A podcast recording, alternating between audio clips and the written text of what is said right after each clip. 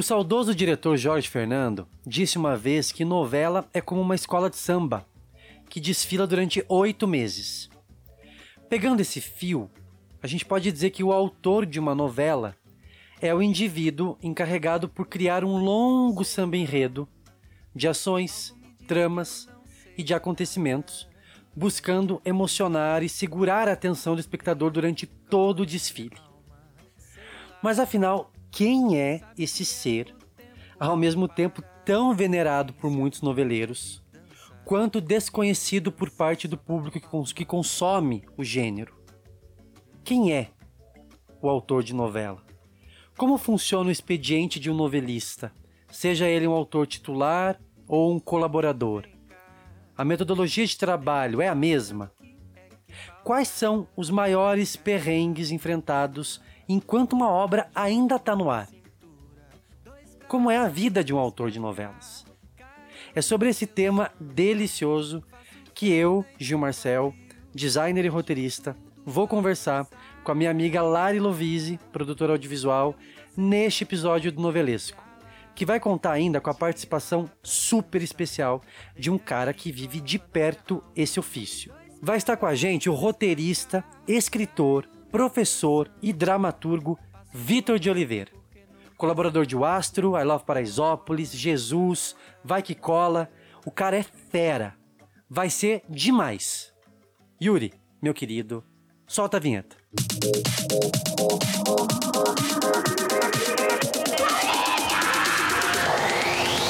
Cada mergulho é um flash. Tô certo ou tô errado? Fenomenal. Eu tô com mais raiva dela. Eu não transo violência. Eu sou chique. Eu sou rica! Tempo ruge e a sapucaí é grande. Stop, salgadinho, stop!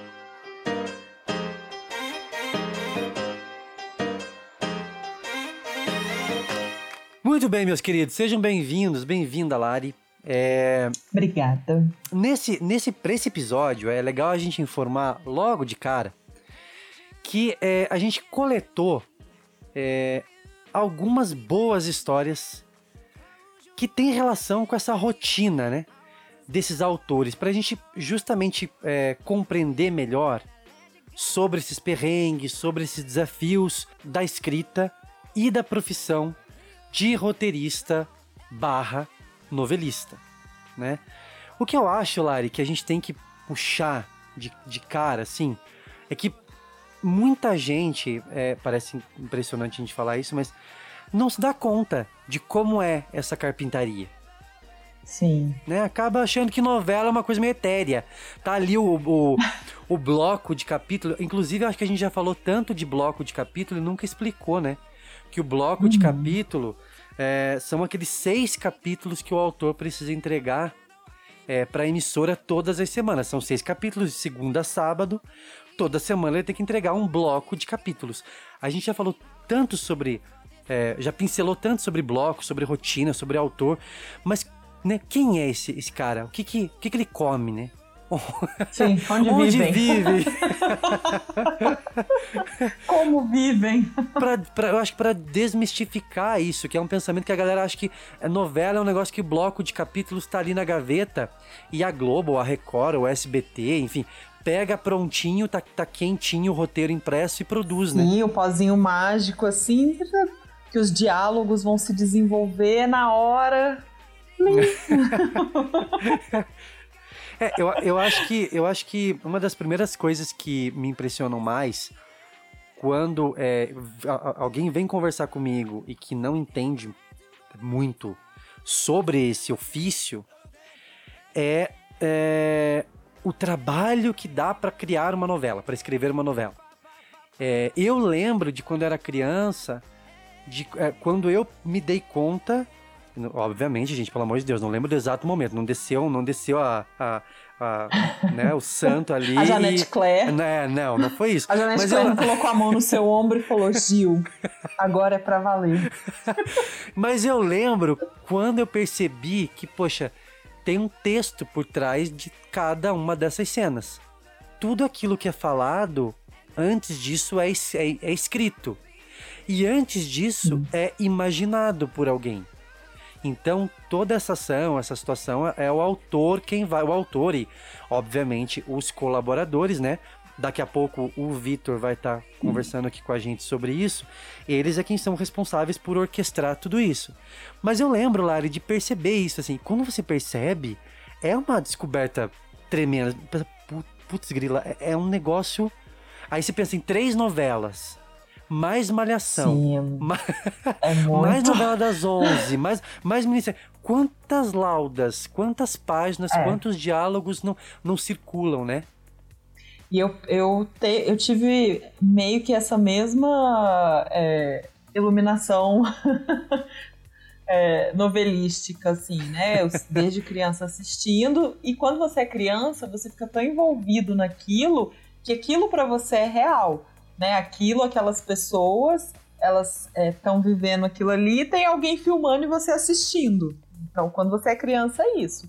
Ou, e quando a novela é muito boa também, você realmente acredita naquele universo que aquilo que aquelas pessoas estão dando aquela fala, você não pensa que tem um autor por trás escrevendo e aí, quando eu tive também essa, nossa, é um trabalho, e aí eu também, né, quando eu comecei a trabalhar no audiovisual, com produção e vendo como é que funciona, né, uma ordem do dia, uma escaleta, como que é feito, escrito um diálogo, plano contra plano e tal, aí você fala, caramba, que, que trabalho maravilhoso, tanto que é, né, a indústria do audiovisual no Brasil, ela é gigantesca e riquíssima, e a novela está inclusa nessa indústria audiovisual, né, e, e é um produto nosso que é- a gente tem realmente que valorizar, porque é um trabalho gigantesco. E essa parte do autor, né, para uma novela, é, você pensa assim, não, você vai entregar né, esses blocos de capítulos toda semana, e aí que vem, né, aquela coisa, a novela é uma obra aberta e imprevisível. E, e, e, assim, uma loucura. Quando você está Exatamente. fazendo, né, escrevendo um roteiro de um filme, você pode até pensar no ator X, no ator Y, aí no meio da diária acontece um problema, você tem que trocar, re- refilmar e tal. Mas imagina isso durante nove meses, você filmando é, curtas, médias e longa-metragens diariamente, né, com o roteiro de um capítulo de que vai de 30 minutos a, a- dependendo do capítulo, né? A gente já viu o capítulo final com uma hora e 40. Isso, é. Imagina, a gente tá falando de um bloco de capítulos aí que um capítulo vai variar entre 35 páginas e 60 páginas, um capítulo. E com ganchos, né? Que é aquela. Os ganchos são a, a- o que vai te prender a continuar assistindo entre um comercial e outro, e entre um capítulo e outro. Ou até entre o capítulo de sábado e o de segunda-feira, que aí tem que ser um gancho maior ainda. Um então ganchão. imagina você. Um ganchão. aí não é nem um gancho, é uma. né? E- então é uma você pensa, né? âncora. É uma âncora, é uma coisa assim. Porque você tem que pensar, né? Quando você tá fazendo o roteiro de um filme ou de uma série, você pensa naquilo muito fechadinho, né? Muito amarradinho. Mas aí você tem. Quando você está criando a novela, você tem que deixar esses ganchos. Você sabe que tem o VT comercial, você sabe que tem o futebol na quarta, você sabe que é, o Jornal Nacional, se acontecer uma tragédia, ele vai até mais tarde, então seu capítulo vai estar menor, aí você vai ter que então pensa, é uma loucura. Eu admiro muito os autores, colaboradores de, de novela, equipe técnica, câmera, maquiador, todo mundo, assim, porque os atores, direção, porque é uma loucura. É uma É. loucura mesmo. Lari, quando a gente está falando, né, especificamente dos autores, eu acho que é bem legal isso que você disse, porque a primeira coisa, você falou a questão de ser um trabalho. É um trabalho voltado para o audiovisual, né? Então o autor, ele é um profissional que é, precisa, a gente espera pelo menos, né? Que conheça é, o- a linguagem da teledramaturgia, com os seus ganchos, Sim. como você bem lembrou, com a sua estrutura, capitular, né? Ela, ela, tem, ela tem uma estrutura contínua e que vai lidar, mesmo que ele sente todo dia na frente do seu computador, né? Hoje em dia. E é, escreva essas laudas, essas páginas todos os dias, é, vão acontecer imprevistos. Então, a base do trabalho do autor é o texto, é a fala daqueles personagens, porque ele precisa contar aquela história. Com, com ou sem a ajuda de um colaborador, tá? Porque a gente sabe que tem autores que não trabalham com colaborador. Com colaborador.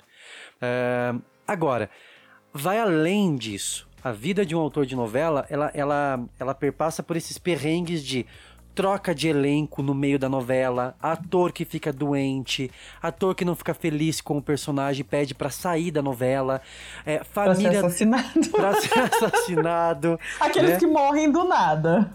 É, então eu, eu- a, gente, a gente separou algumas curiosidades assim para trazer, para refletir sobre isso. Mas a primeira coisa, Lari, que eu quis trazer foi que, obviamente, não tem receita de bolo quando a gente fala sobre metodologia de trabalho. Independente da Sim. formação dele, a gente vê que muitos autores, é, é, os chamados medalhões, que são os autores mais antigos da Globo, alguns trabalharam como jornalistas durante muito tempo. Agnaldo Silva foi jornalista durante muito tempo. Outros começaram como roteiristas já no telecurso segundo grau, né? O, o atual telecurso 2000, enfim.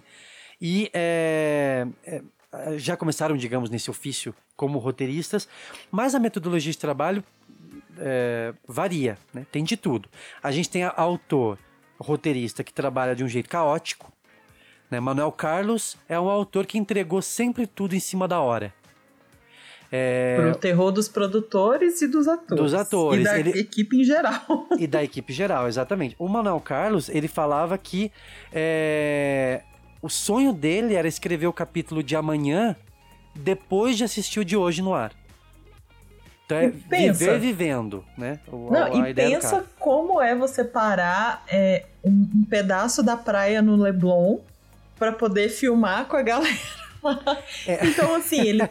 O Uma estúdio ele esquina teria, que seja, teria né? ser Uma tudo. esquina. É, uma esquina. Teria que ser tudo interna, porque você fazer uma externa de um dia pro outro, não dá. É. E aí você conta até com a questão climática, né? O, o Manuel Carlos ia prever, a Helena toma sol na praia do Leblon, aí tá chovendo. Não, tá É, então. Aí, Maneco. por exemplo, a, dá, a, né? a Glória Pérez é outra, né? Não, não gosta de colaborador, é, ela escreve em pé. Ela, ela já declarou que ela escreve enquanto cozinha, enquanto faz as coisas. Então é bem caótico esse, esse método dela, né? A gente tem alguns autores mais disciplinados, então Agnaldo Silva, Gilberto Braga, já estão lá no teclado antes do sol nascer. Então, às seis e meia da manhã estão trabalhando. É bem, bem rotina mesmo. É, tra- o, o tradicional, digamos assim. E aí a gente tem, o- a gente tem o- os auto-habilidosos, que pra mim é só o Valcir Carrasco. que aprova a sinopse em pouquíssimas linhas e escreve um capítulo inteiro em três horas. Caramba! Então, a gente vai de um extremo pro outro na, na questão da Eu só metodologia. penso naquele gif do- dos gatinhos no teclado do computador, sabe?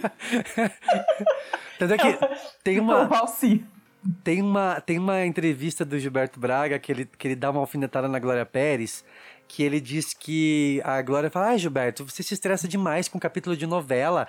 Eu vou lá, escrevo e mando, mando pra, mando pra Globo. Se tiver, se tiver bom, beleza. Se não tiver bom, paciência. Sabe? Foi embora. Aí ele fala assim: Pois é, Glória, o problema é que no ar a gente nota. Mas são amigos, né? De, de longa data. Ah, então eles têm essa liberdade, entendeu? de amigo. É, então, é, é porque o Gilberto é muito. Ele gostava muito de Ácido. Arquitetar, né? Mas eu- né, na estrutura dele, ele. Porque Sim. o capítulo, como ele tem esses ganchos todos, dá trabalho pra você chegar nessa, nessa estrutura. Sim, eu fico imaginando o- o Gilberto com aquela. Igual quando a pessoa quer fazer uma investigação né, em série policial, que ela tem um quadro assim com os personagens e as sete, né, as, as teias ligando e tudo. Eu imagino isso. É, exatamente. Já a Glória Pérez deve ser um- uma loucura. A mesa cheia de coisa, ela puxa assim, ai meu Deus, esqueci de escrever essa fala da Bibi, peraí. Imagina, é, imagina, imagina a quantidade de post-its, né? meu Deus. O, o Gilberto, falando do Gilberto Braga, como ele é mais organizado, ele já falou várias vezes que, é, basicamente, ele disse que não, é, não dá pra esperar é, baixar a inspiração, sabe? É, É ele, isso que eu imagino mesmo, porque se você tem aquela obrigação de entregar né, o, o bloco semanalmente. É, é, então Então, se a assim, inspiração não vier, você não pode pausar, né? ele fala muito, Lari, sobre essa questão da, da novela como uma corda bamba, sabe? Então trabalha, ele trabalha 14 horas por dia quando a novela tá no ar. Hoje em dia não mais, né? Mas trabalhava 14 horas por dia. Ele tem mania, o Gilberto tem mania de fazer listas. Isso é uma coisa que eu localizei em, ma- em mais de uma fonte, assim. Ele é doido por fazer Uhum. listas. É, e ele é, tem, ele, ele, ele é muito mais ansioso. Então, eu acho que a ansiedade, na real, faz parte da rotina da maioria dos autores. Não, e deve ser muito louco, porque assim, você tá escrevendo e tá indo pro ar. Então você tá vendo muito de imediato aquilo que você fez. E pra quem tem ansiedade, quem tem problema com perfeccionismo, isso deve ser um, um inferno dentro da cabeça, porque né, a gente é muito crítico com aquilo que a gente faz. Então imagina você escrevendo, aí na semana que vem aquilo que você escreveu tá no ar, você pensa assim, que a gente até brinca, né, no audiovisual, que dirigir ou, ou refazer aquilo que já tá pronto é muito fácil, né? Muito fácil você ver pronto e falar, ah, eu teria feito diferente. Exatamente. Agora imagina você mesmo vendo toda semana, ou nem conseguindo ver, porque é um ritmo tão frenético, né? Que talvez você só escuta as críticas ou fica como o Agnaldo Silva no Twitter, né? Na época, vendo as críticas. É, é muito louco, assim. É doido. O, o Manuel Carlos, ele, compara, ele comparava, né, a estreia de novela, compara com o voo de um Boeing. Então ele fala assim, não, nada é fácil, né? Nem decolagem, nem tempo de voo e nem o pouso. Então, é, é, é curioso, porque é bem isso que você disse. É, a novela tá no ar. E ele, e o, o autor roteirista, ele sente esse calor que vem tanto da imprensa, nas críticas, né, na, na, nesse posicionamento da, dos jornalistas, nas manchetes, enfim, quanto e principalmente do público. Hoje em dia, com rede social, é muito mais acalorado tudo isso do que lá nos anos 80, Sim. nos anos Nossa. 90. Né? Anos 90, você vê muita entrevista um pouco antiga que eles iam sentir, assim, até hoje, na verdade, acontece, mas acontecia muito mais antes de sentir isso na rua, sabe? Perguntar pro jornaleiro, perguntar pro padeiro, perguntar pros vizinhos. Uhum. Vários falam isso, relatam isso, que o primeiro termômetro, claro que é quem tá fazendo a novela, é o contato do autor com o diretor, como a gente mencionou, são profissionais que estão direto é, em contato com a produção, o- a, a base é a escrita, o texto. Mas ele tá lá, por exemplo, imagina, o diretor da novela liga e fala, ô Gilberto, Denis liga e fala, Gilberto, é, não tem condição mais a Vera Fischer com o Felipe Camargo, entendeu? não dá mais. Tem que fazer alguma coisa. E aí, faz o quê? Sabe? Ou, por exemplo, assim, ó, não dá pra usar mais é, aquela locação X. Porque tá chovendo, não, não, não, tem sol, não tem como usar. Então, é, isso é uma coisa que eles também relatam. A gente acha que é. Ou, né, aconteceu um acidente e o protagonista, e o, né, o ator que é o protagonista faleceu, ou tá internado, ou tá. E aí? Isso, né? exatamente. Ou, ai, o público não tá comprando esse casal tal porque não tem química na tela. Não, a gente vê que não tem química, mas tem química com o vilão. E aí? A mocinha tem mais química com o vilão? O que, que a gente faz? Você Tira sabe, a barba do, do mocinho. Você sabe, Lari, que tem uma história maravilhosa envolvendo é, essa coisa do perrengue de imprevisto com relação a problema de saúde. Quando o Silvio de Abreu estava escrevendo Guerra dos Sexos, ele recebeu um telefonema do Paulo Altran, é, que era protagonista, né, junto com a Fernanda Montenegro. E o Paulo estava indo para o hospital colocar quatro pontos de safena. Ao invés, imagina, eu tô indo, tá, Silvio, pro hospital. Ao invés de perguntar pro Paulo se ele tava bem, como é que ia ficar, o Silvio perguntou, antes dele ir, se, se ele podia gravar um off pra novela. Olha, antes de ser isso, você pode gravar um offzinho pra época gente? Não, nessa época não tinha o WhatsApp pra ele gravar e mandar, não. E uma equipe no, no- no- na casa ou no hospital antes dele internar pra gravar esse off. Pensa. Imagina, a- Meu ele, falou, ele fala que é terrível isso, mas foi o primeiro, primeiro pensamento dele, sabe? De meu Deus, como é que vai ficar agora? Porque o negócio tem que andar e ele. Né, tinha todo o embate dele com a personagem da Fernanda, era uma comédia e tal. E aí ele inventou um sequestro, que o personagem foi sequestrado e não sei o quê. E aí o Silvio mesmo fala, é, essas adversidades. Claro, na hora ninguém ri. Nenhum, ninguém, gente, do audiovisual vai rir em situação nenhuma Não. adversa. Vai Na hora chorar, você vai, vai chorar, você vai. É, exatamente. Mas depois. Vai pensar, você por que que eu não fiz concurso público? Essa hora eu ia estar atrás de uma mesa batendo ponto às 18. Exatamente. Só que aí quando, quando passa, o Silvio fala, quando passa, você vê que você foi. A tua veia criativa foi testada ali. Então ele criou é, é, várias estratégias e caminhos narrativos até. é, né, até que o Paulo pudesse voltar. A mesma coisa aconteceu também com a- quando a, a Glória Pires teve meningite em Belíssima. Né, Foi isso, né? Foi, mas a, a Débora Falabella também teve é, um problema de saúde no clone.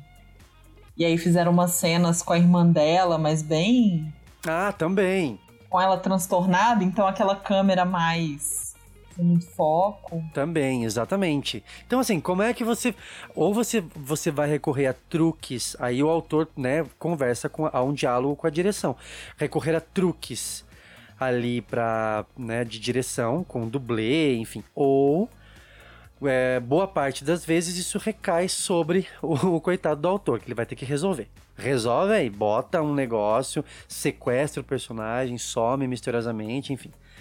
E aí, quando a gente E é falou. toda uma sequência, né? Porque assim, quando você tá mexendo nessa sequência X, isso vai impactar talvez na Y, então você perde talvez várias diárias de gravação, porque a gente sabe, é gravado, tá naquele cenário, ah, então a gente tem tantas cenas nesse cenário, troca figurino, filma, filme e tal e tal. É, uma, é, um, é um efeito dominó. Você mexeu, né, numa cena, então pensa que, que loucura mesmo. E até a responsabilidade do- dos atores que estão numa novela, né? Eu acho que assim, você tem medo até de jogar um futebol no final de semana, que se você quebrar sua perna, você tá tipo muito ferrado, sabe? Porque você vai acabar com toda uma sequência. Eu acho que o- o- os atores ficam numa, sabe, assim, só tranquilinhos, assim. É, a maioria, a maioria dos, do, no caso dos autores, por exemplo, eles dizem que eles não têm vida. É um trabalho chato, né? O Carlos Lombardi fala isso. Se escrever novela é um negócio chato, escrever novela que dá errado é três vezes mais chato, ele fala. Ai, Então, horror. é um negócio. é, ele fala né, que escrever novela é um trabalho de estivador, né? 40 páginas por dia não é um trabalho de não é um trabalho intelectual, é um trabalho físico. Então, imagina, vários autores falam também, Lari, que o que eu acho que é super comum, e a gente que trabalha com audiovisual já passou por isso. Quem é que, que, que não trabalha com audiovisual que não, sei lá, por exemplo, não passou por um por um projeto enorme que tinha uma data pra entregar e que você teve que se matar pra fazer. E aí depois que terminou, você estava super bem. Você conseguiu segurar, você não, Sim. você, sabe, vida de cativeiro. Aí quando terminou esse trabalho, é, o teu, a tua imunidade baixou.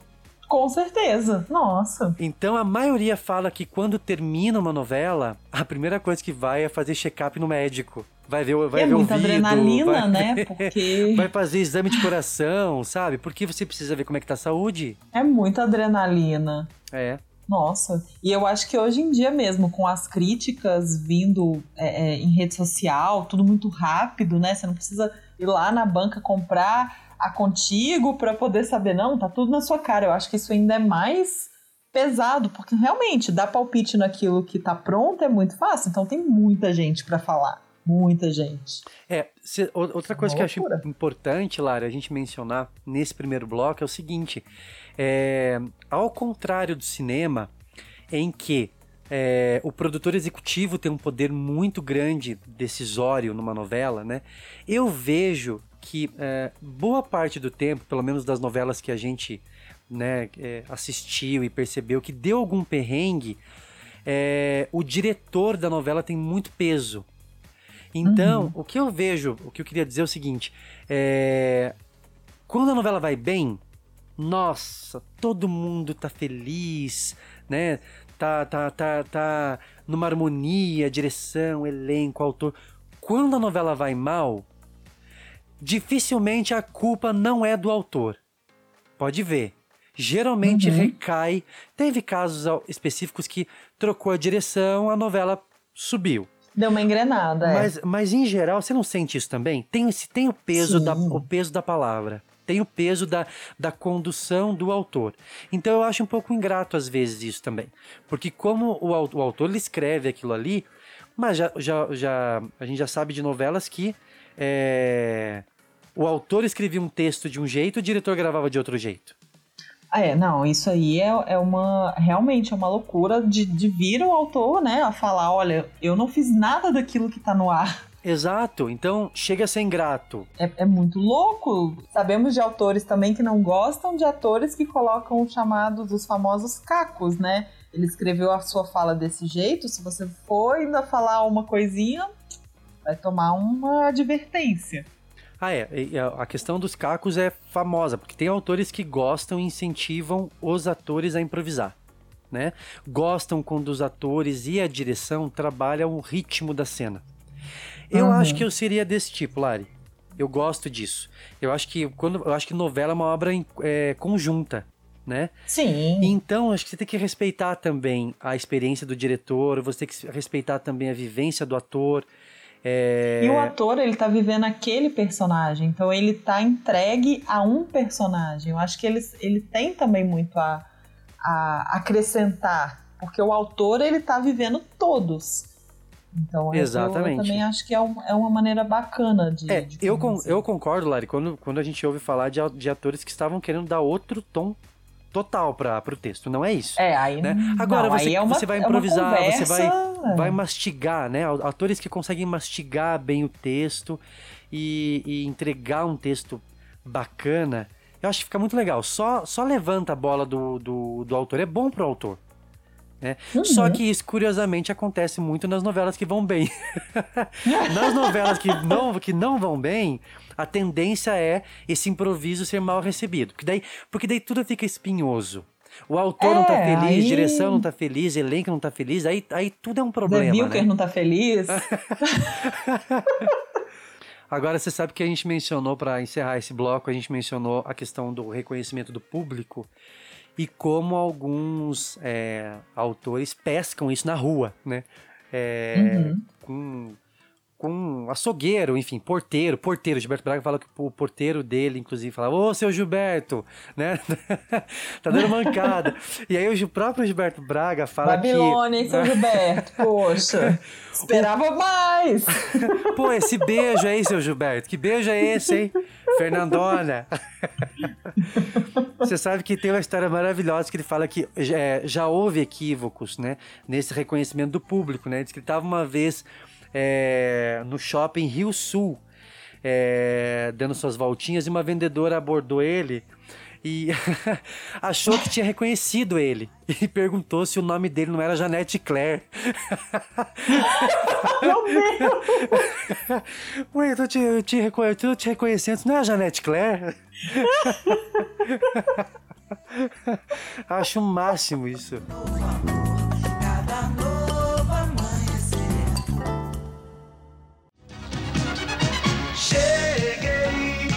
Muito bem, meus queridos e minhas queridas. Chegou o tão esperado momento em que a gente vai conversar com o convidado da semana do Novelesco.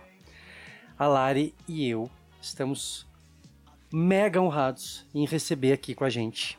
Claro, mantendo o, o distanciamento seguro. Mas quem está aqui com a gente hoje é o roteirista, escritor, professor e dramaturgo Vitor de Oliveira.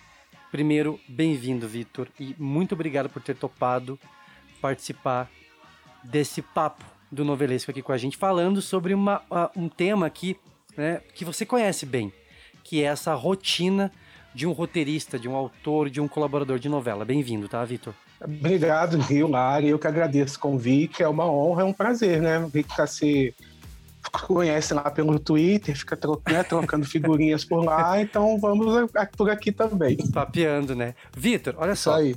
Eu queria te perguntar o seguinte. é, na verdade, assim, eu sei que a Lari também te conhece é, do mesmo veículo é, que eu te conheci, que é o Eu Prefiro Melão. Maravilhoso o título do blog, o nome do blog maravilhoso. Eu adoro esse nome. e aí eu queria que você falasse pra gente, é, primeiro assim, quem é o Vitor de Oliveira, pra quem não conhece o Vitor de Oliveira, e o que que eu prefiro melão é, tem de importante nessa tua carreira? Porque eu, Pre- eu Prefiro Melão, ele foi um blog, pra quem não conhece ou não, lem não lembra, é, que veiculava é, textos ligados ao universo, universo da teledramaturgia, né? Então eu queria que você falasse pra gente, assim, como- primeiro, quem é o Vitor? Como é que foi essa tua experiência com o Eu Prefiro Melão? E se é, o Eu Prefiro Melão, de uma certa maneira, tem relação com essa tua paixão, obviamente, por novelas e por esse seu pontapé na carreira como roteirista, como colaborador, como escritor. Beleza, vamos lá. Bom, eu sou, quer dizer, eu fui uma criança, um garoto é, do interior de Petrópolis, que foi filho único de pais separados, que os pais trabalham fora. Então, minha babá eletrônica sempre foi a televisão. Então, eu cresci com esse universo da. Desde que eu me entendo por gente, eu, eu vejo novela, como a maioria do, do brasileiro, né? E aí, assim, e desde aquela época, assim, eu lembro que a primeira. Agora eu vou revelar que eu sou velho, né? A primeira novela que, que eu lembro, assim, de ter era Guerra dos Sexos, é a primeira versão. É, eu, eu tinha seis anos na época e eu vi aquilo. Eu acho que essa novela para mim foi tão importante, porque, primeiro, ali eu já comecei a ser feminista, porque eu era totalmente a favor da- das mulheres. ali. Segundo, que eu, eu, eu olhava aquele universo e falava, gente, é, é isso que eu, que eu quero, quero, eu quero estar dentro da- dessa história, sabe? Eu não sei, que com seis anos você não tem noção que aquilo é uma, é uma ficção. Mas eu ficava assim, gente, eu quero estar dentro dessa história, eu quero ser uma daquelas pessoas, eu quero. Então, eu, desde esse momento, eu me apaixonei por, por telenovelas. Aí eu brincava com meus amigos da rua, de Guerra dos Sexos, a gente montava o escritório, não sei o quê. Eu tinha aquele tele- telefone, do, telefone do ET, né? Aí eu com meu telefone do ET ia fazer do escritório lá. A gente brincava disso. Aí depois veio a, a Gata Comeu, que foi outro ícone também da minha geração. A gente brincava de a gata comer. Eu lembro que lá na, na rua que eu morava, ainda, hoje, hoje em dia não é mais, mas era muito arborizada. Tinha, um lado tinha as casas, do outro lado era só mato, assim, tinha bosque, tinha árvore. Então a gente brincava que a gente estava perdido na ilha. Então, na ilha. Sabe, como. É, a gente estava na ilha, perdido. E eu, a gente- a gente já fazia essas brincadeiras assim. E eu comecei a escrever os caderninhos como se fosse novela. Eu pegava assim, os personagens eram meus vizinhos, meus amigos de infância e a minha família. E eu começava a criar histórias ficcionais, mas baseadas em fatos reais, né? Aí eu lembro que era muito engraçado, porque eu ouvia as, as conversas em casa e eu escrevia capítulo 1, fulano, fulano. Aí um dia minha mãe pegou os- o caderno e falou: Gente, é, quem contou isso pra você? Eu falei, não, ninguém me contou, eu, que- eu que ouvi, porque as pessoas acham que criança não ouve nada, né? E aqui eu, É. eu comecei a fazer novela com. Então, assim, até então era só isso, né? Era um menino pobre do interior, encantado com a televisão. Mas sem perspectiva nenhuma, porque em Petrópolis, interior, aquela coisa toda. Aham. Corta para. Aí eu estou lá, eu fiz vestibular para o FRJ e passei e fui, fui morar no Rio. Aí fui cursar letras. E aí, durante o período da faculdade, eu comecei a fazer curso livre de roteiro. Aí eu fiz o primeiro curso que eu fiz foi com a Maria Carmen Barbosa.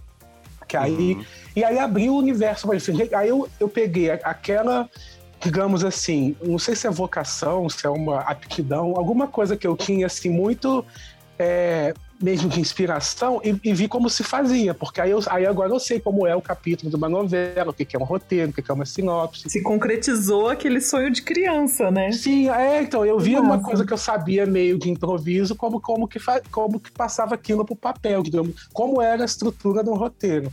E aí eu comecei a fazer vários cursos, assim, fiz com Marcílio Moraes, tudo, tudo que tinha eu ia fazendo.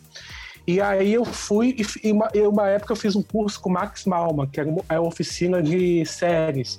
O Max Malman é um querido, ele não, ele, né, infelizmente ele já faleceu, e ele, ele era é, roteirista da Grande Família. E eu, aí eu fiz uma oficina de seriados com eles. Foi em 2008. Tá bom. Aí passou dois anos depois, 2010, eu estava terminando meu mestrado. Só faltava a dissertação para terminar. E aí veio um e-mail do Max falando assim: Vitor, você lembra de mim? Você foi meu aluno.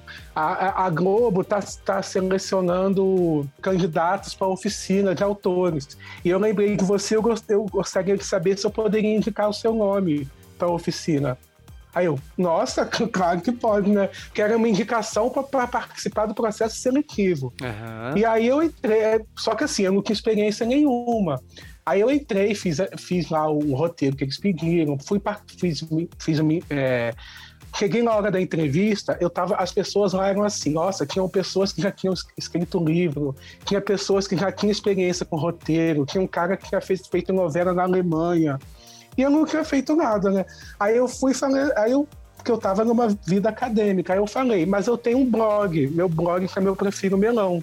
Porque nessa época os blogs estavam bombando. O Aham. meu foi um dos pioneiros. E, e- e, sinceramente, assim, quando eu criei o blog, tanto que esse nome eu prefiro melão, não é todo mundo que identifica, porque é uma frase dita pelo personagem do Lima Duarte na novela Meu Bem e Meu Mal, que ele tinha, o personagem dele sofreu um derrame e ficou sem falar. Isso, E Dom aí Lázaro, enfer- né? É, Dom Lázaro. A enfermeira dele era Zilda Cardoso, era a dona Catifunda, né? E um dia ela falou: o que, que o senhor quer pro café da manhã? Mamão ou melão? Aí ele, ah, esse velho tá surdo igual a porta. Aí ele responde com a boca torta: eu prefiro melão. Eu prefiro melão. E na época. Icônico. Isso ficou um bordão que todo mundo falava isso, imitava com a boca torta. Aí eu falei, ah, é um nome que os noveleiros vão reconhecer. Mas, sinceramente, quando eu criei o blog, eu pensava que fosse uma coisa assim, só do noveleiro para noveleiro só, que não ia atingir um público maior assim. Só que começou a ter 400 mil visitas. Então eu, falei, eu, eu fui- ficando assustado. Aí eu comecei a fazer entrevista com autores e tal. Aí chamava, assim, ro- blogueiro convidado. Foi muito bacana, assim. Aí, ok. Aí volta pra minha entrevista. Eu falei, mas eu tenho um blog, eu prefiro melão. Aí o- a pessoa que estava me entrevistando falou: Você é dono do blog? A gente ama seu blog. A, a gente Que maravilhoso. falei, gente, eu não tô acreditando. E aí eu fui, aí fui um dos selecionados, aí a gente foi é, uma turma de 15 alunos, a gente fez quatro meses essa oficina, que era uma mistura de Big Brother com tropa de elite, né? Porque era, porque era assim, as pessoas iam sendo eliminadas e era uma coisa assim, você escrevia bom dia, não, o seu bom dia não tá bom, sabe? Tudo que você... escre- Então era uma coisa assim, só pros fortes mesmo. Você foi- Muito foi tenso, assim. Muito tenso. No final, só quatro ah, pessoas foram contratadas e eu fui uma dessas pessoas. E a coisa mais bacana foi que no papel timbrado da Globo, que a gente tinha- que abrir o envelope para ver se a gente foi ah, aceito ou não. Aí a primeira frase era assim: Vitor, nós preferimos melão. Eu falei, gente. Imagina, Ah, né? meu Deus! E aí eu entrei pra Globo assim, eu sei- então eu falo, eu nunca ganhei um centavo com, com blog, porque na época não tinha essa coisa de você, né, capitalizar em cima e tal, mas que ele, as portas que ele me abriu, assim, eu nunca vou, né, foi super importante. Aí logo depois eu recebi o, o convite para editar um livro. Eu peguei os melhores textos lá que eu selecionei e lancei um livro, que na época eu tinha, é, tava na época do Astro, aí foi bem badalado, porque aí o elenco foi, foi bem bacana, assim. Então, eu prefiro o melão, eu, eu diria que Foi a sua porta de entrada, ajudou, né? Muito Super, nesse processo nossa. total, imagina? total. É. Lógico, lógico. Como você Ai, falou, foram quatro meses, uma sabatina de quatro meses. Lógico que o teu talento também, né? Óbvio que fez a diferença, mas é, é que bacana é, a gente poder enxergar hoje que é algo que começou de uma forma tão despretensiosa te rendeu frutos tão bacanas, né? Pro resto da tua Sim. vida. É um negócio incrível Nossa. isso. Sim, com, não, e uma coisa que começou com a- simplesmente com a- o amor pela telenovela. Não foi uma coisa assim, vou fazer um blog, porque com esse blog eu vou ficar famoso, eu vou ir. Não, era um É. blog assim, eu quero escrever, tá, tá passando a novela tal, vamos relembrar a novela tal. Aí, é, por exemplo, se eu, se eu fosse seu amigo na época, você não quer publicar um texto no meu blog falando da sua novela Aham. favorita? Era uma coisa totalmente despretensiosa, não fiz com nenhum objetivo. Ah, com esse blog eu vou entrar pra Globo. E acabou que aconteceu, né? Assim, foi bem bacana. Mas, ô, Vitor, você sabe que eu falo sempre pra, pra Lari e pro Luiz, que não, não tá com a gente nesse episódio, que eu falo que é, o novelesco, ele nasceu porque a gente ia pro, a gente ia pro happy hour, a Larissa e eu somos amigos e colegas de trabalho, né?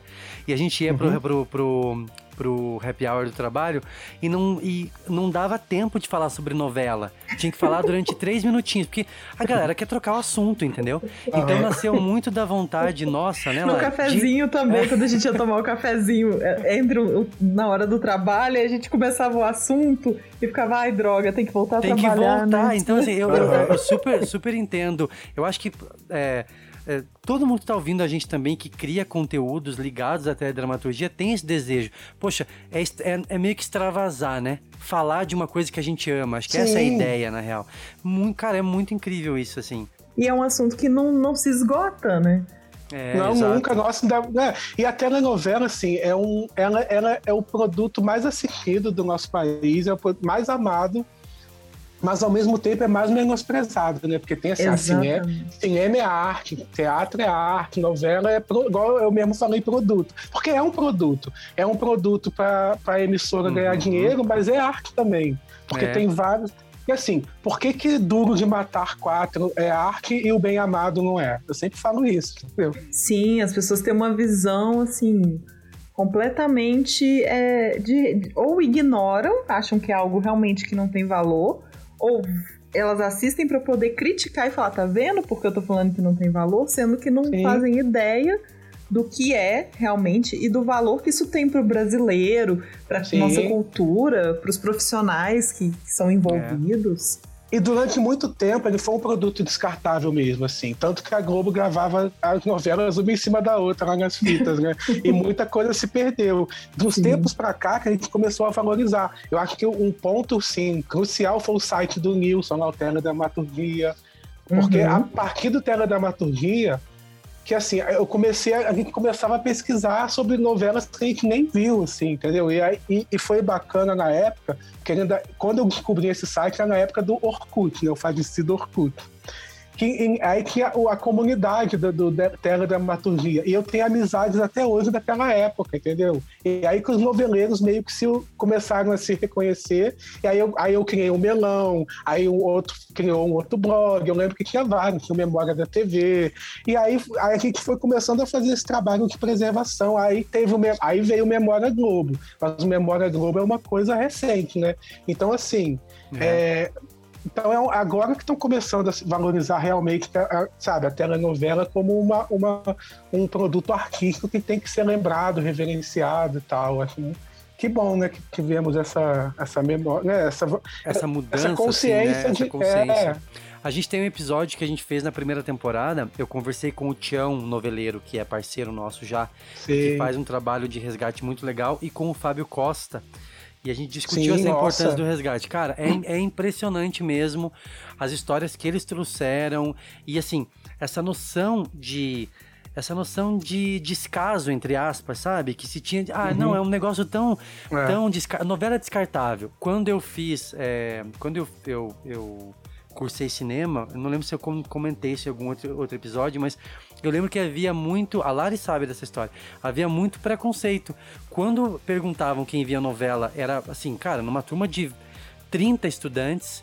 é, eram dois, três que levantavam a mão. E aí os outros eram achincalhados, porque os- professores diziam: vocês trabalham, querem trabalhar com audiovisual no Brasil, querem trabalhar com roteirização, como, né, como roteirista, como autor, como colaborador, e não querem fazer novela, não querem olhar para a teledramaturgia, vocês estão fazendo o que aqui então? Então era impressionante, sabe? Essa, que bom que pelo menos os professores tinham já essa noção, né? Há algum tempo. Então estão incentivando cada vez É. mais. Eu acho que a gente está caminhando para um momento bom. Eu tenho dito isso, a gente está no momento bom para ser noveleiro hoje, Sim. né? Não, assim, fazer novela parece que é uma coisa. É é como você fala, é uma coisa, parece que é fácil, mas é extremamente difícil. Imagina você fazer um capítulo que tem 40 pessoas, você tem que dar conta daquela vida, daquelas 40 pessoas naquele capítulo, não pode esquecer ninguém. E você tentando, sei lá, 15 histórias simultaneamente, porque são vários núcleos, entendeu? Você não tem, sabe? E, e- e a questão do tempo, você tem que fazer seis, são seis capítulos por semana. Um filme, você, você fica quase um ano escrevendo um filme, entendeu? Uma peça, Agora, uma novela não tem essa coisa de inspiração. Você tem É, que acordar e escrever. Ô, Vitor, você falou sobre os, os núcleos, inclusive quando a gente esquece, né? Quando, digamos, o colaborador esquece um, um, um núcleo, um personagem lá no churrasco, o público detona, né? Ué, Sim. cadê? Sumiu.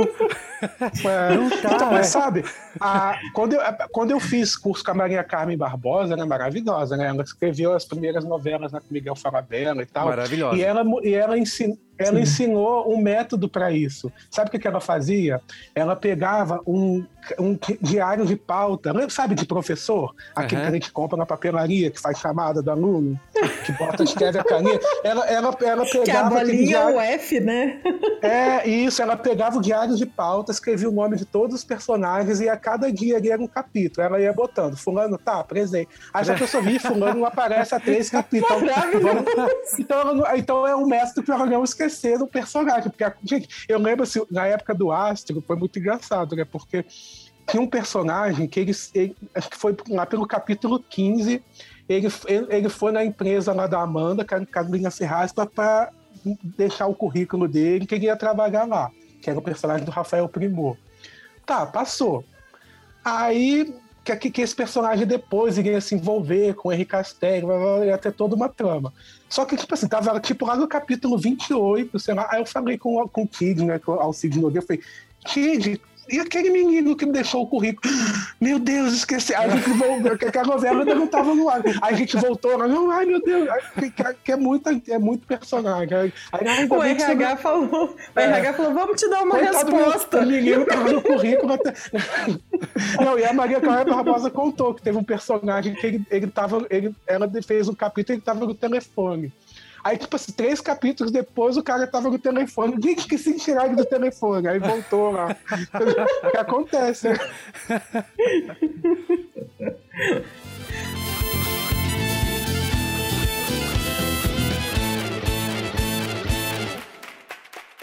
Ô, ô, ô Vitor, essa tua experiência ali, esse teu processo seletivo foi para eh, cola- eh, ser colaborador de O Astro. Já, já, já era direcionado para o Astro de 2011? Não, não, era a oficina de autores da Globo, oficina de teledramaturgia. Que ano Eles foi iam- isso? Foi 2010. Eles iam 2010. sele- Eu acho que foi a última que teve, assim, dessas do Flávio de Campos, caramba, que eles selecionavam roteiristas para casa, entendeu? Não especificamente para nada. Aí eu lembro que foram assim, quatro, alu- quatro alunos foram aprovados. Eu, o Tarcísio Lara Puiati e a Bibi da Pieve, que são meus amigos queridos até hoje, e a Luciana Peçanha, também minha amiga. E eu lembro que eu e Tatá, a gente foi pro Astro. A Bibi foi pra Grande Família e a Luciana Peçanha foi pra Avenida Brasil. Então, Ah. cada um foi pra um lado, assim. Então, e aí, você lembra quanto tempo vocês ficaram nessa espera, a hora que vocês foram selecionados? Foi rápido, assim, essa locação? Então, é, aí eu lembro que assim, é, isso foi em 2010, foi tipo segundo semestre de 2010. A gente fez o- a oficina, durou quatro meses, e eu lembro que eu fui contratado em, de- em dezembro. Acho que foi primeiro de dezembro de 2010. E aí eu fui pro Astro em abril do, ano, do outro ano. Não demorou muito, não. Eu queria te perguntar o seguinte, cara, como é que foi essa tua, assim, claro, havia toda essa esse ânimo, né, de essa disposição de começar a trabalhar, de poxa vida, estou dentro, que eu acho que é o sonho de muitos, né? Sim. Estou na, na- onde eu gostaria de estar, né? Só que aí começa o a realidade, meu filho, vamos trabalhar, né? Então, Sim. como é que foi essa tua essa tua depois nessa, nessa pós-entrada, né, ali, foi selecionada para o Astro. Como é que foi esse trabalho com a equipe que era ancorada pelo Alcides e pelo Geraldo Carneiro, né? Isso. Tinha, tinha uma expectativa, você lembra se tinha uma expectativa é, sobre aquela novela, que, que era uma novela que estava retomando o horário das 11, tinha uma, você tinha muita reunião nesse início, como é que foi, como é que era essa rotina enquanto colaborador? Então, é, a equipe, primeiro assim, a equipe, no caso, era só eu e Tatá, né? Porque eram só dois colaboradores. Porque o Alcides, Aham. ele gosta de equipe pequena. Pode ver que sempre as equipes da novela dele são poucas pessoas. Porque ele fala que muita gente é reunião de condomínio, não é? No- e tem autores que têm equipe gigante. O Jesus, que eu fiz também, na Record, eram nove pessoas. Assim, Aham. Então depende do autor, né? Mas assim, para mim, era, eu tava, nossa, eu, eu, eu, se, eu não, se eu não infartei naquela época, eu não infarto mais, né? Porque.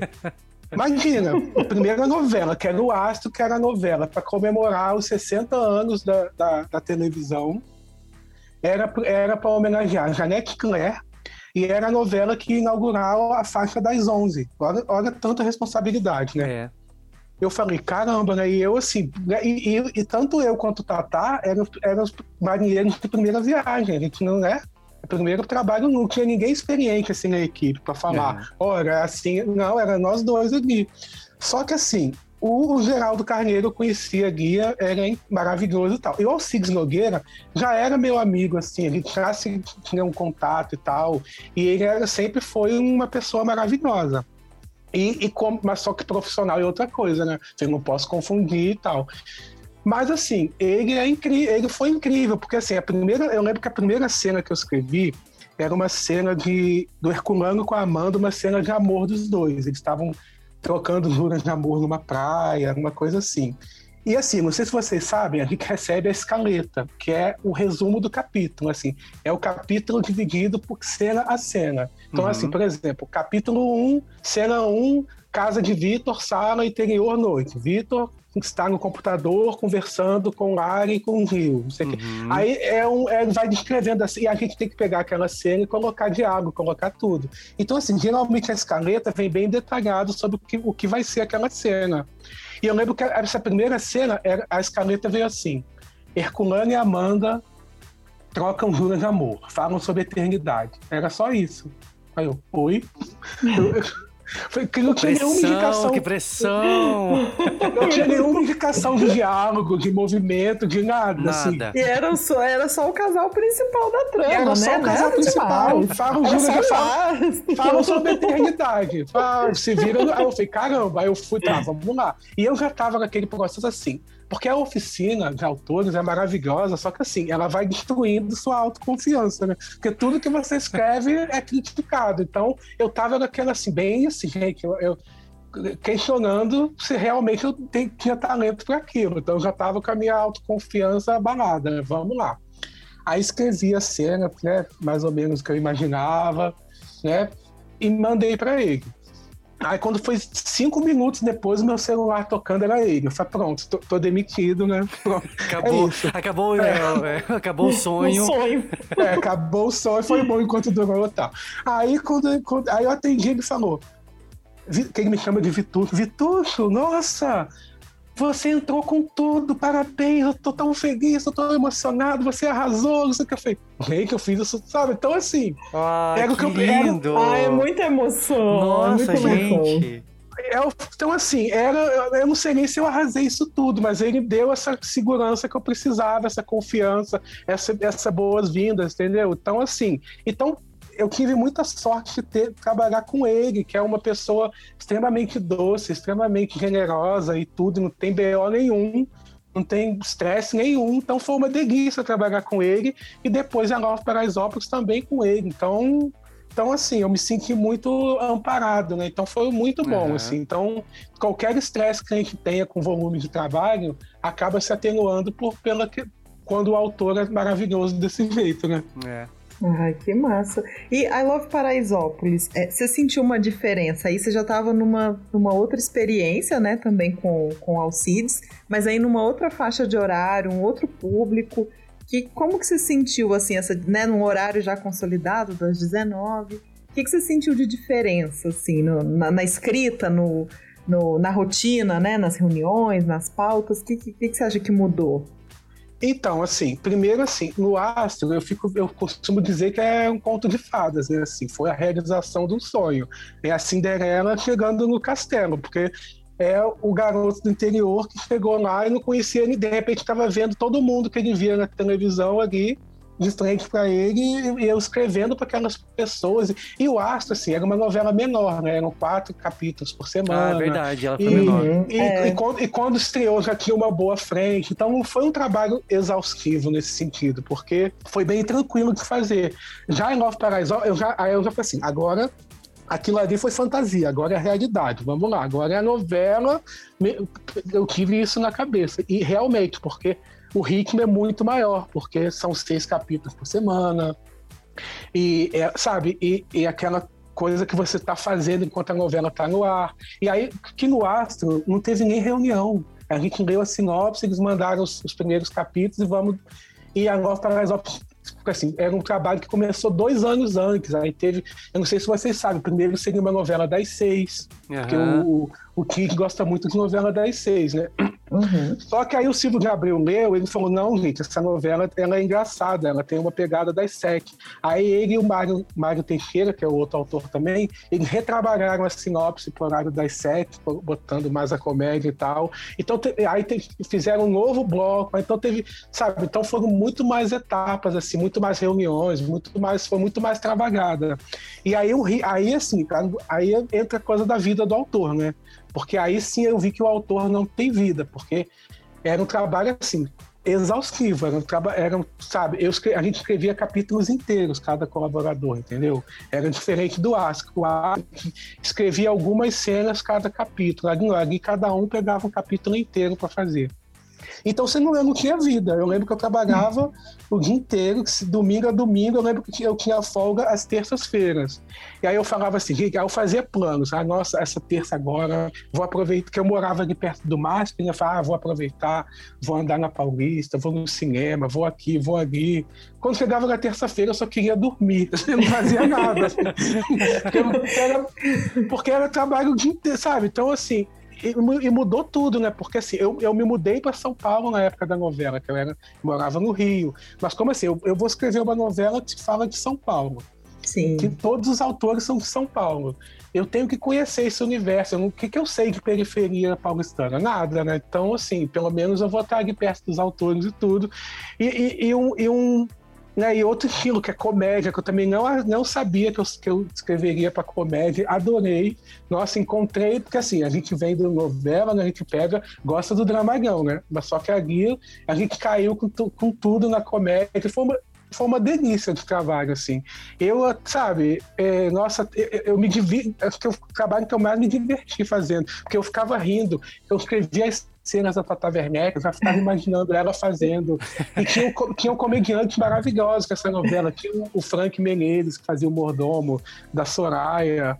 Não, sabe? é- era uma novela muito gostosa mesmo Era, assistir, era, era uma novela gostosa. pretensiosa, era muita que a Olivia Araújo, tinha a Ilana Kaplan, tinha, nossa, tinha atores de comédia. Era ágil, né? A galera Era. tinha um núcleo jovem, jovem bem ágil. Eu, eu, gostei, eu gostava bastante. E era uma coisa assim, eu, às vezes eu escrevia uns absurdos, né, você fala, isso não vai passar. E passava, assim, os autores são mais doidos do que eu, porque igual eu lembro que um dia eu botei assim, a, a, que a Danda foi sequestrada lá pelos traficantes, lá pelos bandidos lá do, do grego, né? Aí eu falei, "Ah, ela vai infernizar a vida deles. Aí eu botei. E como ela é pers personal, ela vai mudar o estilo deles. Aí eu botei, ah, você que é um mais gordinho, você é uma coisa mais urso, tem que usar couro, tem que não sei o quê. Aí ela pegou lá a personagem que era super masculina, botou um vestidão, você é Jessica Rabbit, você tem que entrar pro glamour, e você, você fazer uma coisa mais um, sertaneja universitária. Sabe, imagina uma pessoa no cativeiro fazendo, mudando o visual dos sequestradores, assim, eu não sei, isso, eu falei,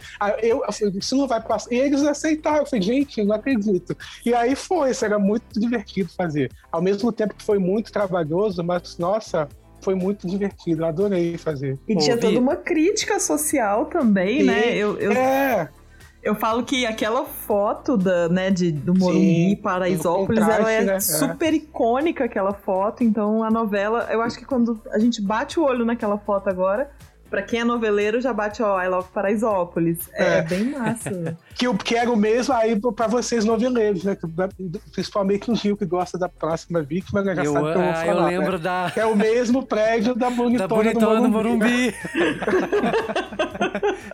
Que o Alcides também era colaborador, né? Exato, mas você sabe, né? ô Vitor, você sabe que você falou do, do Alcides, a gente noveleiro, a gente trabalha com, com roteirização, é, é visível e é conhecido essa generosidade do Alcides Nogueira.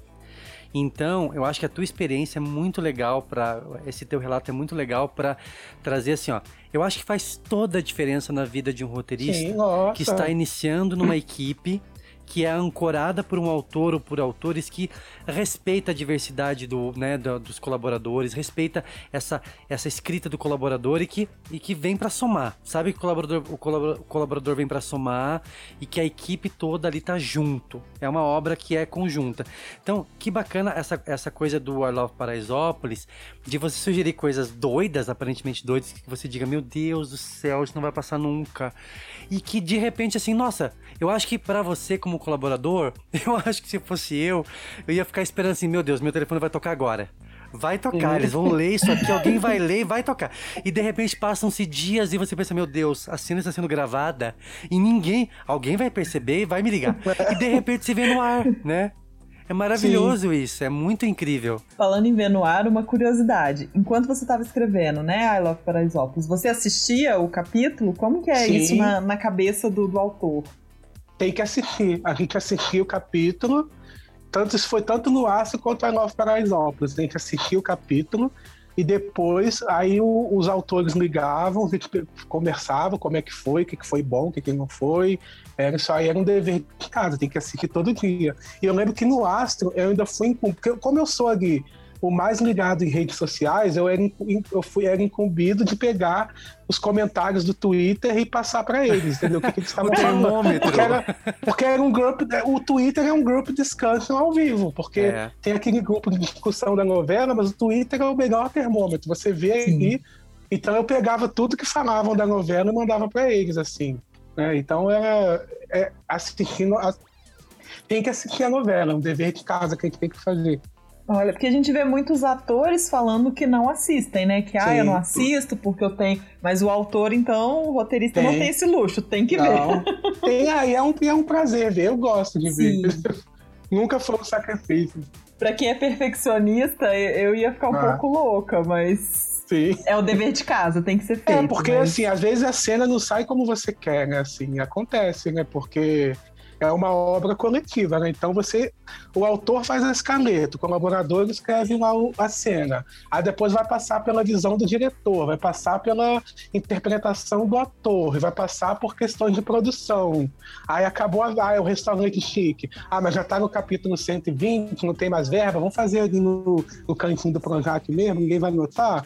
Aí não fica tão legal quanto você esperar, sabe? Então tem muita É coisa muito assim, né? mastigado, né? É, é- Isso. vai se mastigando, assim, pra, pra- por né, colaborador, dire- direção, elenco, edição também, né?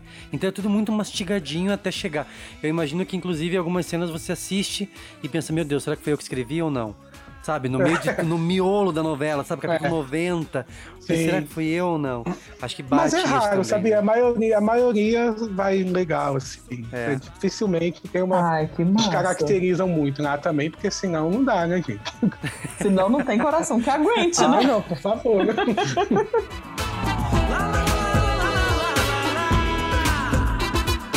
Ô, Vitor, avançando um pouco ali, é, quando você já fez o Astro, depois passou por I Love Paraisópolis, que você amadureceu e passou por todos os perrengues de uma novela com blocos de capítulo, né? Um bloco maior, assim. Seis capítulos é dureza, né? Pra também a- a- aguentar o rojão, assim, durante seis, sete meses no ar.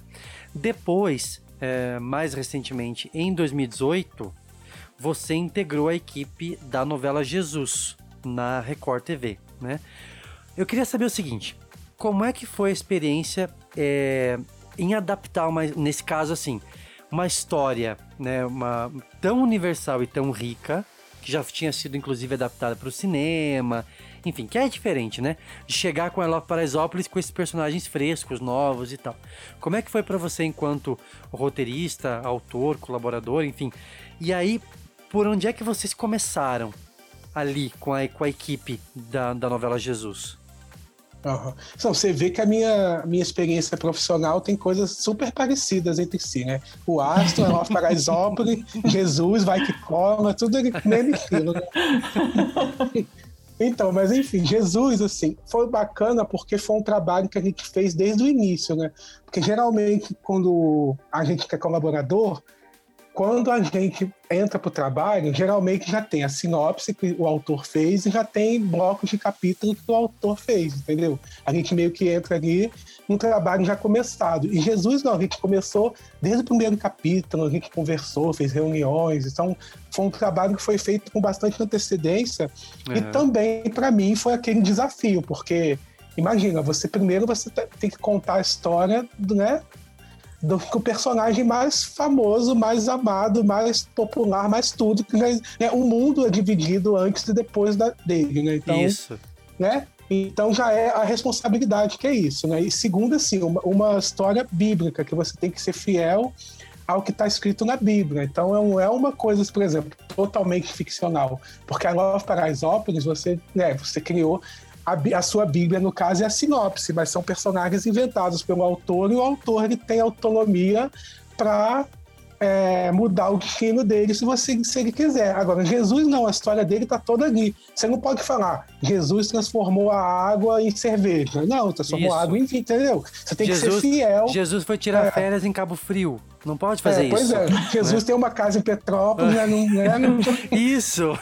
É. Então, assim, você tem que seguir aquilo à risca, principalmente. Então, assim, e primeiro você tem que ter é, um conhecimento da, da história. Eu, assim, por sorte, assim, eu tenho formação.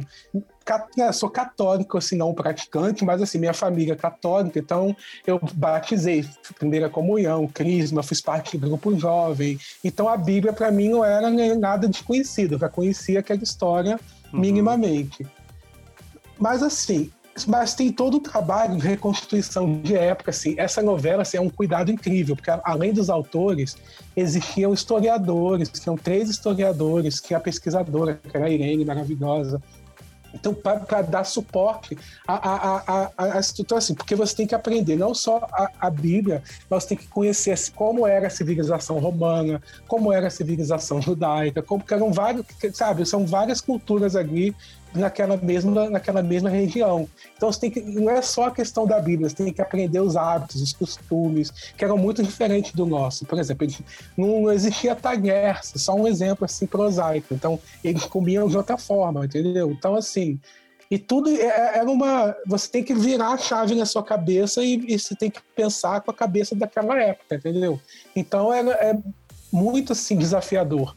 Mas por outro lado, assim, a Paula Richard, que é a autora, ela, ela foi muito inteligente em, em- em conduzir a história, porque se você pegar a história de Jesus, ela não rende uma novela no sentido da, da estrutura. Porque o que, que é uma novela? Novelas são vários personagens num determinado cenário ali, num, numa cidade, num núcleo, num bairro, seja o que for, mas cada um dentro do seu cenário vivendo várias situações ali, que não sai muito dali. E Jesus era, é um road movie, né? Porque cada hora ele tá num lugar, ele tá. ele- ele- ele- é. Então, assim, não tem estrutura de novela, porque Jesus, cada hora ele, ele vai pra Galileia, ele vai pra Cafarnaum, ele vai pra. Então, assim, para você pegar. Ele contava parábolas, para você contar isso em formato de novela. É. É muito complicado. E ela, ela foi muito esperta, ela foi muito inteligente. O que, que ela pegou? Ela, por exemplo, a parábola do filho pródigo. Imagina se fosse a novela assim, Jesus contando. Ah, o filho pródigo, blá, blá, blá, blá, blá. ele contando. Que é um produto audiovisual. Então você tem que ver.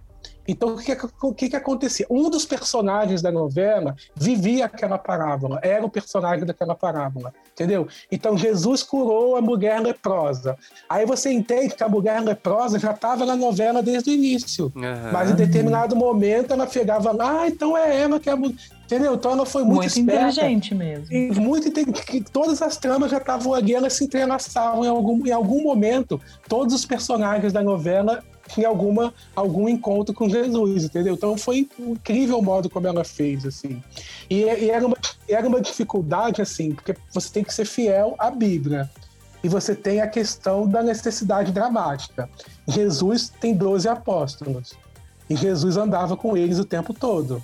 Então você não podia botar assim, Jesus estava ali com Pedro e João. Não, Jesus estava com 12 apóstolos. Então você tem que enfiar os 12 apóstolos em tudo que acontecer, né? E aí como você vai botar 12 atores em cena, sabe, todo... cada um tem que falar alguma coisa, porque você não vai botar o ator em cena para não falar nada. Então, assim, era uma, toda uma engenharia que você tinha que ser extremamente pensada, sabe? Então, foi um trabalho bem difícil nesse sentido, de você ser fiel ao que está na Bíblia e não parecer uma coisa maçante, botar 12 apóstolos o tempo todo andando junto, entendeu? Uhum. E assim, qual que, qual que é a diferença que você sentiu que né, é, você mudou de empresa, né? Então cada uma Sim. tem a sua forma. Aí você já falou que no início de Jesus já foi diferente, né? Vocês já estavam juntos na primeira reunião para definir. E qual, quais são as outras diferenças, assim, no ritmo de trabalho da Record para a Globo? Os grupos de discussão também existem? Como que é? Então, na Record eu acho que não tem grupo de discussão, pelo menos na nossa novela não teve. Uhum. Mas assim, a questão do trabalho, para mim foi a mesma. Assim, eu, eu fui muito bem recebido lá na Record. É, não, tenho, não tenho nenhuma reclamação a fazer. E assim, isso, essa coisa que você falou não é muito de empresa, é mais de equipe, entendeu? Você Hum. pega uma equipe, você meio fica casado com aquela equipe. Então você convive com aquela equipe. Porque você não, com o autor, ele, ele não é muito, ele não vai muito na, na emissora, né? Ah, é verdade, é boa, O boa. autor, ele Faz sentido. casa. Ele não tem esse expediente dentro Então, da assim, empresa, né? De, de, de crachá, né? É, então quando a gente vai visitar o estúdio, a gente é visita. Então a gente é recebido com o tapete vermelho ali, todos os atores querem falar com a gente, e a gente é, é sempre muito bacana, mas o nosso cotidiano é sempre com os autores mesmo, com a própria equipe. Então as reuniões são só com a equipe, Ah, o dia a dia de Então, assim, você, eu tive sorte, porque era uma equipe bacana. A Paula maravilhosa também, e todo mundo da equipe era bacana. Umas- algumas pessoas eu já conhecia, como o Rodrigo Ribeiro. Que eu, fi- eu, fi- eu fiz curso com o Rodrigo quando a gente, nenhum dos dois era, era roteirista ainda. A gente estava Aham. querendo ser. A gente fez curso com a Margarete Buri. E a gente ficou amigo naquela época e depois a gente se encontrou, entendeu?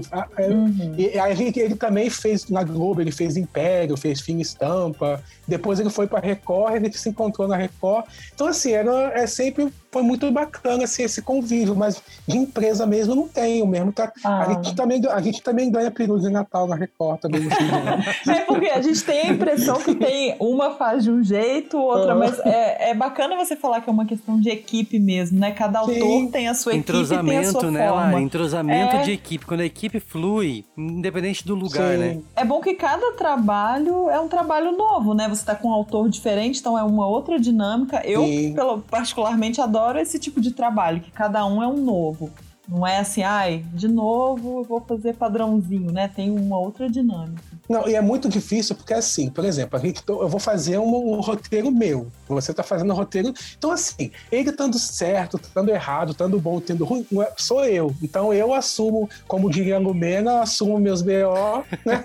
E se tiver ruim, é, é, a, a responsabilidade é toda minha, o ônus vai ser meu também. Agora, você, como- você como colaborador, você tem que você está escrevendo uma novela que foi concebida por outra pessoa. Então você tem que escrever não como eu escrevia, como Alcides escreve, como o Mário Teixeira escreve, como Paula Richard escreve. Então você tem que virar cada, a cada equipe que você forma, você tem que virar a chave na sua cabeça e começar a pensar de uma outra maneira. entendeu?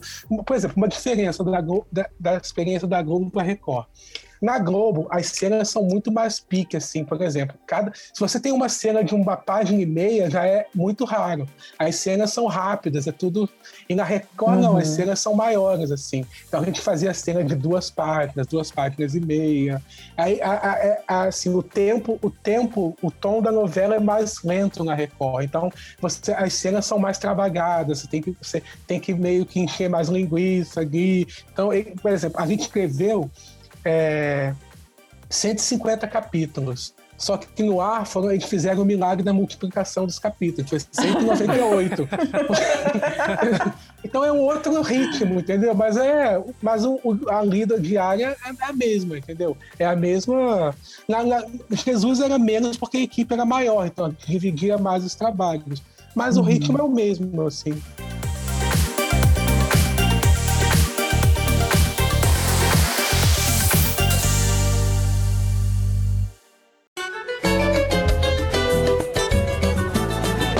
Ô, Vitor, eu vou começar toda a, minha, toda a pergunta minha falando, ô, Vitor, o, o, o Carlos Lombardi...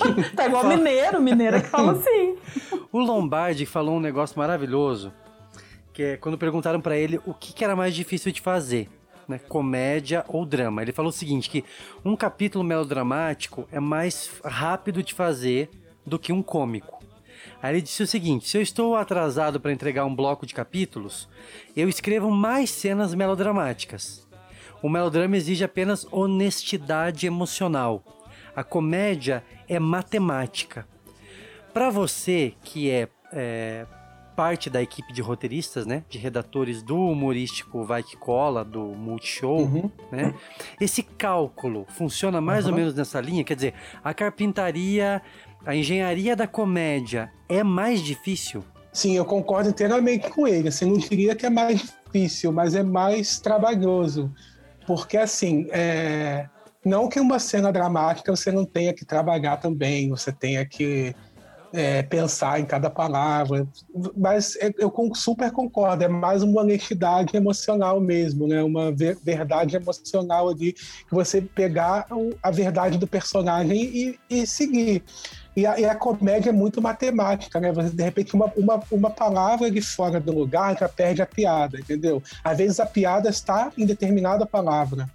Então Aham. ela é muito mais pensada, assim. E, do, e, e pro Vai Que Cola, porque assim, você escrever uma novela de comédia, por exemplo, a Love Paraisópolis, tudo bem, você coloca duas, três piadas na cena e pronto.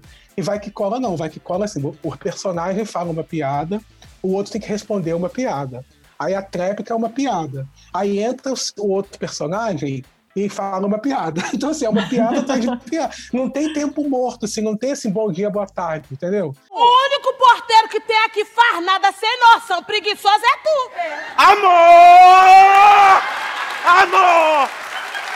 Eu não sou porteiro, eu sou concierge, tá? É piada, piada, piada. E assim, se você fica assim, três linhas sem falar uma piada, já, já, já não tá bom, porque assim, tá, tá faltando piada, entendeu? Então é, é- é muito mais trabalhoso.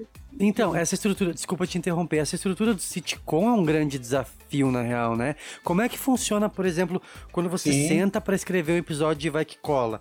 Digamos assim, você, você é uma métrica, você analisa assim, meu Deus, não tem piada, que tem cinco frases e não tem piada. Vocês vão, vocês escrevem numa equipe, vocês vão dando, um, um vai dando feedback pro outro. Como é que essa rotina, especificamente no caso do Vai Que Cola, que precisa ter esse ritmo na, nas piadas e nos retornos de piada, sabe? Então, na minha experiência do Vai Que Cola, eu não sou roteirista, eu sou redator final. Aham. Então eu faço a redação final dos episódios.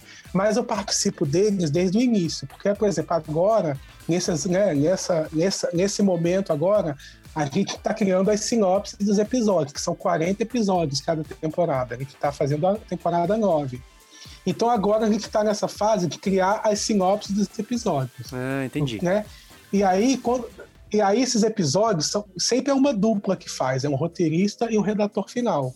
Cada um pega uma, né, a, a sinopse e vai fazendo. A gente tem, aí por exemplo, aí a gente peguei lá uma sinopse com um roteirista. Aí a gente pega, a gente tem uma reunião, a gente faz a escaleta do episódio, eu e ele. A gente vai criando o desenvolvimento do episódio todo. E o Vai Que Cola é dividido em quatro atos. O primeiro ato é a apresentação das- da trama. Aí tem o segundo e o terceiro, que é o desenvolvimento, e aquele quarto ato, geralmente é o aquele desfecho, é só o desfecho da trama, como vai terminar. Então a gente tem que pensar nisso.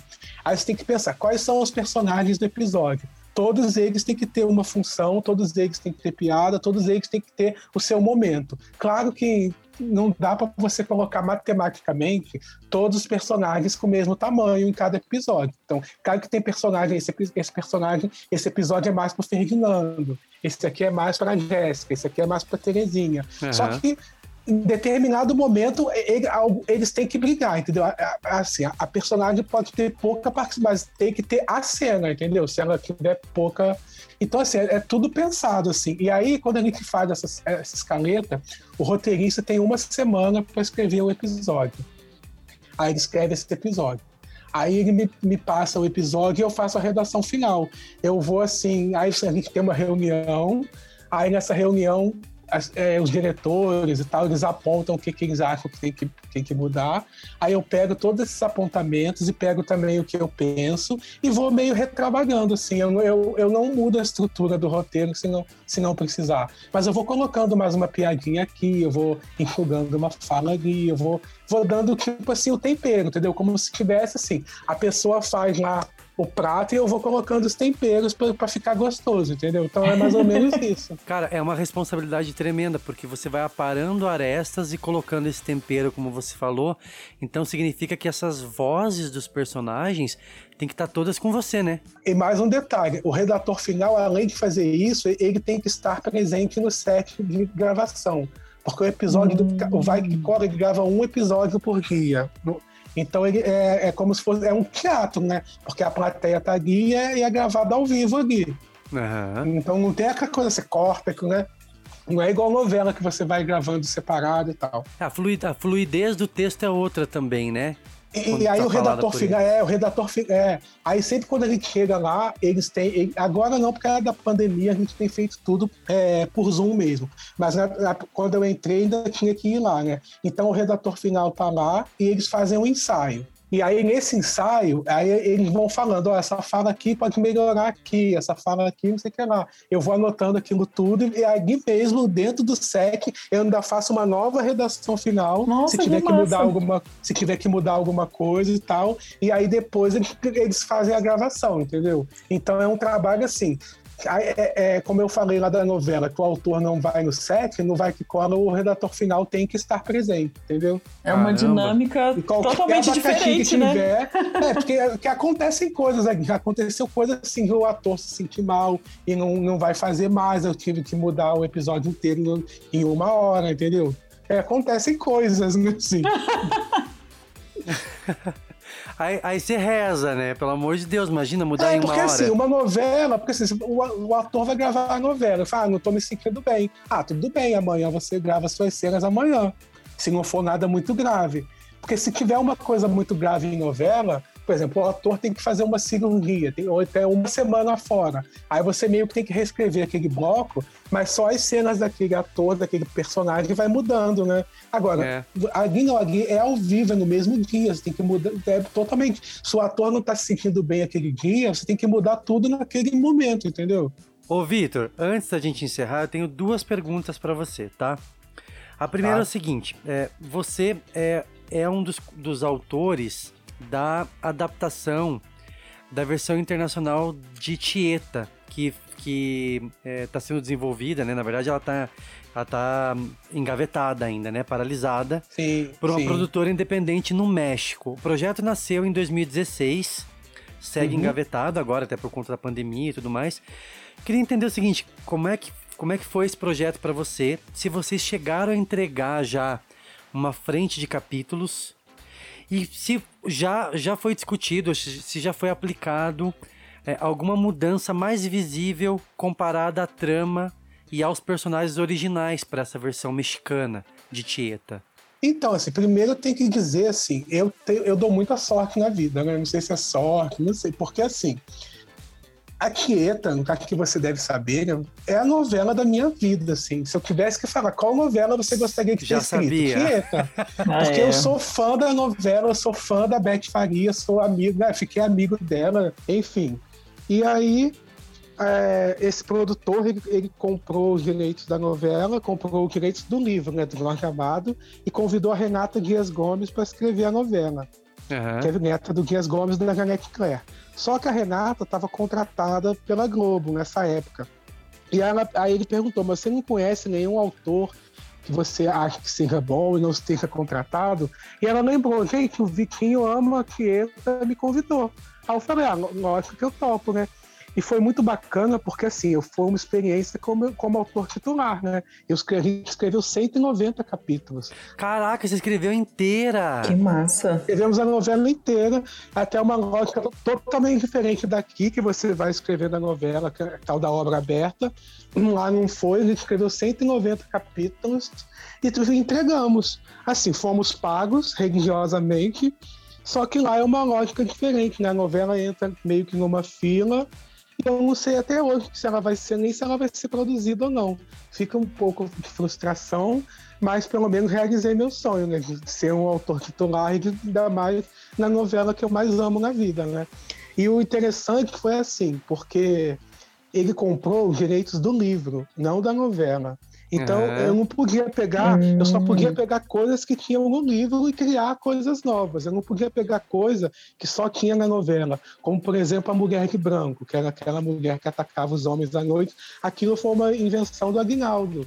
A caixa branca da Perpétua, que guardava lá né, o documento do marido lá. Aquilo era inve- invenção do Aguinaldo. Então eu não podia, isso não tem no livro. Então eu não podia botar isso. Então eu tive que criar coisas novas e também adaptar para a realidade da época, que era 2016, né? Porque aí você tem que botar, né, sabe, coisas assim que falassem com o espectador de hoje. Mas foi muito gostoso de fazer. Você realizou o sonho de, de todo noveleiro, porque imagina assim, quando você assistia, com certeza você devia pensar: nossa, isso aqui ia ficar muito legal se fosse assim. É. Aí você lá no seu roteiro, agora Sim. é minha tieta, vai ser. Ai, maravilhoso, você realizou o sonho. É minha novela, minhas regras, né?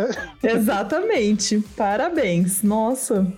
Ô, Vitor, mas confessa pra gente, deve ter sido um baita de um desafio escrever Tieta, claro, com base na obra original, mas não imaginando a Beth Faria, né? Nossa, mas eu imaginava, na minha cabeça eu imaginava o tempo todo, né? Porque assim, porque apesar de ser uma, uma encomenda lá do México e tal, para passar no México, a encomenda foi uma novela tipicamente brasileira, não foi, não vai ser Tieta del Bairro, entendeu? Assim, Né? é, a novela se passa lá no Agreste, tudo igualzinho. que Era uma novela brasileira, então pra, e, e eu escrevi, a gente escreveu a novela toda em português e eles que vão traduzir. Então era uma novela como se fosse para aqui, para aqui, entendeu? E, mas a minha cabeça era Beth Faria, né? Não, não tem como. E assim como a Perpétua Joana Fon, sabe? Foi até feito um filme depois, né? Nada Aham. contra, mas assim, hum, não dá. Tieta é a Beth Faria, não adianta. A gente espera que quando a novela fique pronta, a Globoplay compre os direitos e a gente possa Ai, por assistir, favor. porque Nem vai ser no SBT, maravilhoso. né? De tarde no SBT, já pensou? Incrível, Ah, mas meu até Deus. lá eu não tô mais em home office, eu não vou poder ver, então é melhor na Globoplay, que aí eu posso É. ver lá. Sim. Que incrível, nossa. Entre outros autores, né? O Benedito Ru- Rui Barbosa, ele disse uma vez que o autor de novelas, ele precisa ser um predestinado. Né? Um sujeito que se propõe a escrever 45 páginas por dia, ele precisa ter uma veia criativa e criadora infinita, latente, né? Então, tirar ideias coerentes da cartola todos os dias. Para encerrar, é, que conselho que você é, daria, ou que você costuma dar para quem também busca, né, que está ouvindo a gente e busca ser um autor, um, colabora, um colaborador, um roteirista de novela? Então, o conselho que eu dou, primeiro de tudo, é até o conselho, foi a primeira coisa que eles perguntaram quando a gente estava lá na entrevista da oficina de autores da Globo. Primeira pergunta: quem aí gosta de novela? Porque acho que para escrever novelas tem que, com, claro, com raras exceções, você tem que gostar de novelas, tem que gostar do gênero e você tem que ter uma uma força de trabalho grande, assim, uma coisa que tem o talento que fala que é talento e vocação, tem que ter o talento, tem que ter a vocação também, que a vocação é você praticamente abrir mão da sua vida durante um ano inteiro para poder se dedicar a isso, porque é um trabalho que não tem folga, né? Mas, assim, eu, quem sou eu para dar conselho para alguém? Mas o, o conselho que eu daria é assim: leia muito, né, sobre, estude muito sobre roteiro, faça os cursos todos que, que puder fazer. Agora com a pandemia, tá uma oferta enorme de cursos disponíveis aí, É com verdade. vários profissionais, né? Então, não tem mais essa desculpa de que ah, sou do interior, moro no... Não, Agora todo mundo pode fazer curso. Faz curso de roteiro. É, nesse cursos, você vai conhecer muitas pessoas bacanas. Então, faça uma rede de contatos também, porque tem aquela coisa que né, quem não é visto não é lembrado. É. Leia, leia não só coisas teóricas, mas ler, procurar ler roteiro também.